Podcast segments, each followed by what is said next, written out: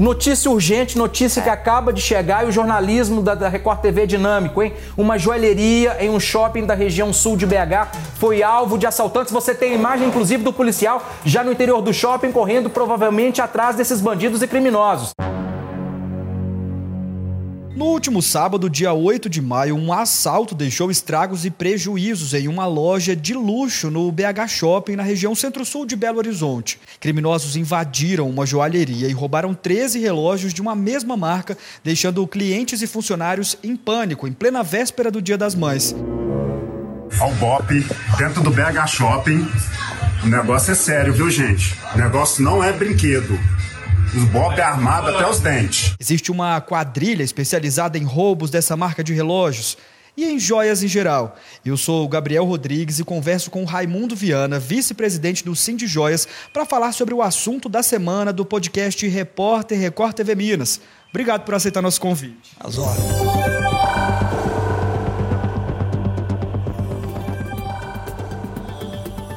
Começo perguntando o seguinte para o senhor: vocês acreditam na existência de uma quadrilha agindo nacionalmente, especificamente para roubo de Rolex ou não? Não, não acredito não. Eu acredito sim, uma quadrilha e para relógios de marca, né, como Rolex, Piaget, Bulgari, etc, né? mas ela não é a nível nacional. Até porque esse relógio não é um relógio que tem em todas as joalherias, são muito poucas. Agora, em relação às joias em geral, também existem quadrilhas que são especializadas nesse tipo de crime? Olha, já existiu, hoje praticamente não existe mais. Hoje, realmente, os furtos, de uma maneira geral, são esporádicos. Existe desde quando esse tipo de ação assim notificada para vocês, por exemplo? Elas acontecem de maneira semelhante ou em cada ação eles buscam um jeito diferente de agir? Não, eles buscam maneira diferente de agir, né? É, eles dançam de acordo com a música, né? Agora, é, nós estamos tendo uma vantagem muito grande porque realmente esse tipo de furto está bem menor do que era antigamente. Existe algum tipo de articulação por parte do setor, os empresários, o sindicato, para tentar aumentar a segurança ou até pedir maior investigação com maior rigor nesse tipo de caso? Sim, existe. Nós temos uma central, uma empresa, que ela funciona como uma central de segurança para nós. Nós temos também uma coparticipação com a Polícia Militar, e hoje a Polícia Militar ela está muito bem é, equipada para esses tipos de furto. É, eles têm um serviço de inteligência muito bem, que hoje é respeitado, não só no Brasil, como lá fora também. Em especial em Minas Gerais. Hoje nós temos uma polícia muito boa. O senhor tem medo de que depois desse caso acontecido aqui em Minas Gerais, outros voltem a acontecer também? Eu acho que não. Eu acho que esse caso aí, provavelmente, como você falou, deve ter alguém por trás, né? Que é o intrujão, que é o receptador, né? Então, eles formam, como você disse, uma pequena quadrilha, às vezes, né, para essa finalidade. O, por outro lado, é, eles não vão ser, encontrar facilidade de vender esses relógios, não. Esses relógios são muito bem controlados pelo o fabricante deles, principalmente o Rolex, eles sofrem uma codificação que praticamente impede esse relógio de ser comercializado em qualquer lugar do mundo.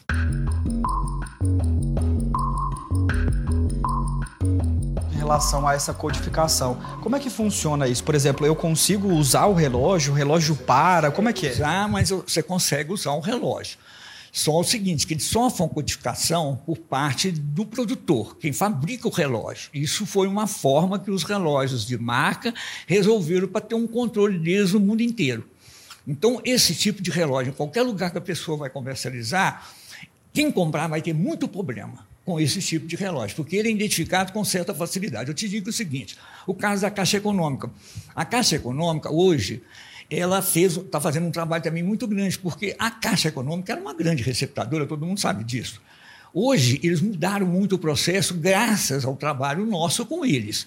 Então, hoje, eles sabem desse tipo de codificação. Quando a pessoa vai penhorar, eles sabem que é o relógio e comunica com a matriz, e a matriz comunica com a loja que vendeu.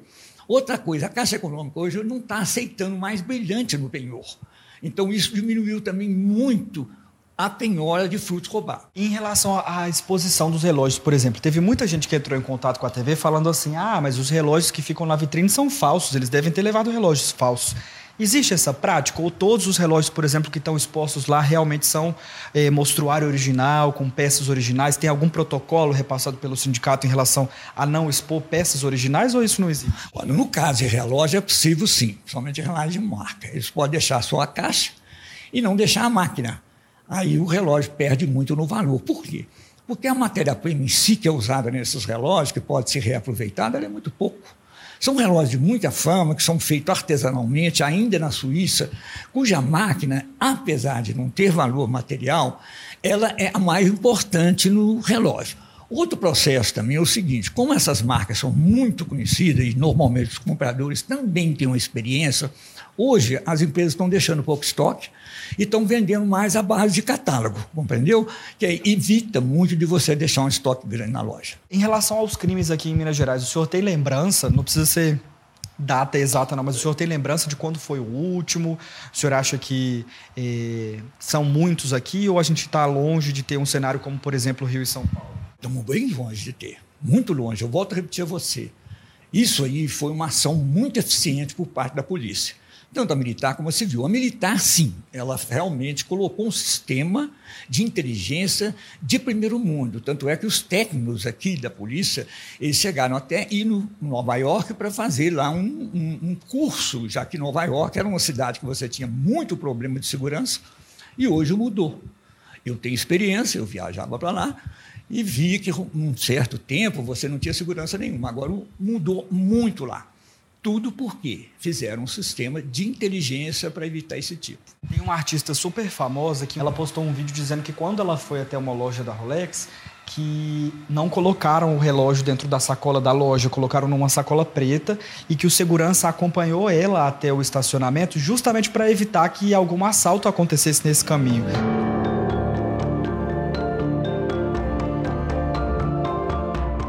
Você comprar o Rolex, você você sai com uma sacola preta você não sai com a sacola da Rolex no, no shopping. Você sai com a sacola preta, você desce com segurança do Rolex e ele lhe coloca dentro do carro. E geralmente é indicado o carro blindado. blindado. O senhor sabe dizer se tem alguma coisa pré-estabelecida assim? Já informaram para o sindicato? Olha, existe um, uma forma de agir na hora de vender para tentar evitar ou não chegou isso para você? Olha, existe sim. Existem vários processos que, infelizmente, eu não vou poder contar, entregar o ouro para o bandido, né? Mas através dessa central que nós temos, nós temos curso com eles, orientações, como proceder. Por exemplo, o assalto mesmo que aconteceu lá, né, foi um assalto armado. Então, esses funcionários da Manuela têm toda a orientação como eles devem proceder. Não é isso? O importante é a vida do ser humano.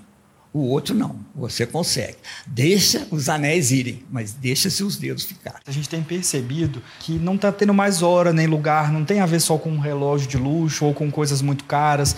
Desde produtos pequenos, coisas pequenas, a gente já não encontra mais um lugar seguro. E shopping antigamente era um lugar que a gente dizia assim: não, ali eu estou seguro. É, vocês que têm muitas lojas, é, né, que o sindicato representa aí, muitas lojas dentro de shopping, não só de relógio, mas de joias em geral e todas aquelas outras que compõem o nome do sindicato, que é grandão ali. O senhor tem sentido isso também, que para os comerciantes do setor, shoppings também têm se tornado um local não tão seguro quanto antigamente? Não, não. O shopping é um lugar seguro, sem dúvida nenhuma. Principalmente os grandes shoppings. Né? Eles têm hoje um cuidado muito grande também nessa área de segurança. É isso? Tanto é que você pode observar que os furtos diminuíram muito a nível de Minas Gerais. Volto a repetir, muito em função do trabalho que a polícia vem fazendo em especial a polícia militar. O movimento no dia do assalto lá no shopping realmente era maior do que o normal, porque era véspera de Dia das Mães. Só que hoje a gente voltou lá no shopping e o movimento ainda estava abaixo do esperado. Tinha pouca gente para um horário de meio-dia que a gente costuma ver o shopping lotado. Então a sensação que traz para a gente, mesmo sem o um número oficial, é que as pessoas estão com medo de voltar para lá. É preciso ter esse medo ou não? Não, eu acredito que não. Né? Houve uma, um, um fluxo menor em função da pandemia que nós tivemos, muitas pessoas perderam o poder de compra, principalmente as pessoas de classe mais baixa e a classe média. Né? Com relação às lojas de produtos mais caros, hoje elas têm os cuidados necessários e vão continuar a ter. É, muitas das vezes, como eu disse, eles não guardam estoque grande dentro da loja. O processo é feito de venda de outra forma e, às vezes, levando para dar mais segurança a lojista e ao comprador. Este podcast foi gravado no dia 9 de maio e até o momento nenhum suspeito do assalto à loja havia sido preso. A produção é de Ana Gomes e Daniela Fernandes. Edição de texto Flávia Martins e Miguel. Edição de áudio Kiko Viveiros. Direção de jornalismo Marco Nascimento.